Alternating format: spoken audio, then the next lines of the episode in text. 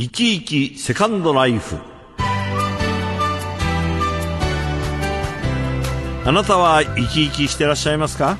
毎月1回契約コンサルタントの川上由里子さんと電話を電話をつなぎましてシニア世代の生活に役立つ情報をお伺いしております。お電話つながっています。あおはようございますおはようございます。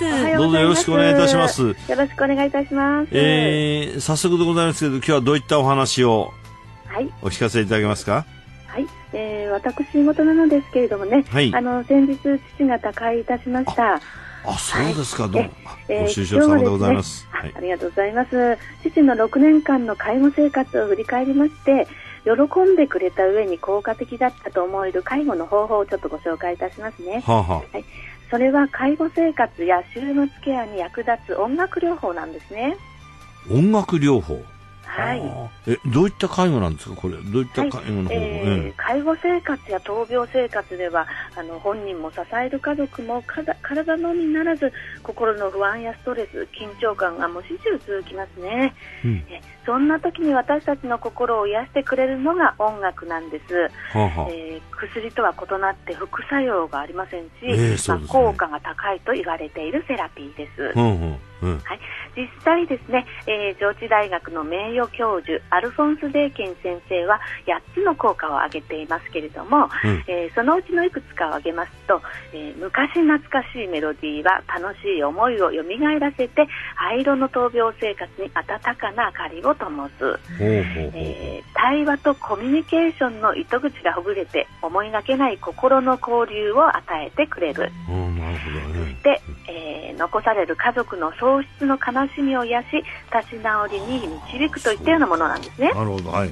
ええ。はい、音楽の持つ力は奥深く人を音楽で癒す音楽療法は日本でも学会などで専門的に研究されてまして、えー音楽療法士が育成されていますけれども家庭でも手軽に音楽を介護生活の味方にすることができると思います。うんはい、私は2週間に一度介護のために遠い実家へ帰省をしていましたが、えーその際にはですね、ええ。えー父が好物だった甘いお菓子と、うん。えー音楽の贈り物をすることがまあ多かったんですね。はい、例えば、うん。えー日中は父にとって元気が出る懐かしい思い出の曲、うんえー訪問リハビリの最中には、まあ、元気が出る沖縄民謡やフルートなどのクラシック、はえーはい、不安感が増す夜には静かな波の音やチェロの音などですあねはいはい。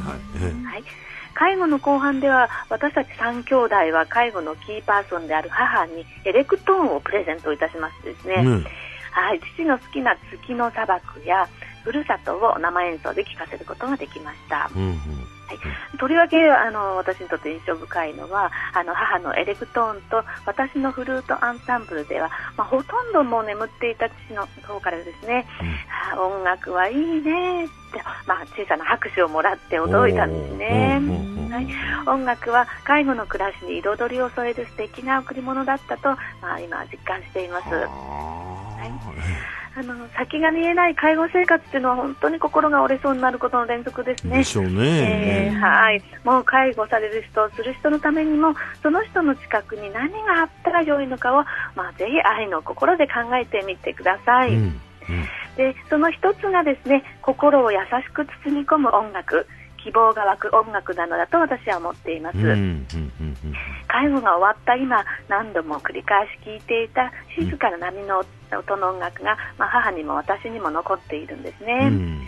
まあ、天国に向かった父にもその波の音がお供してくれたらいいなと私は思っています。ああなるほどね。いやいい話だね。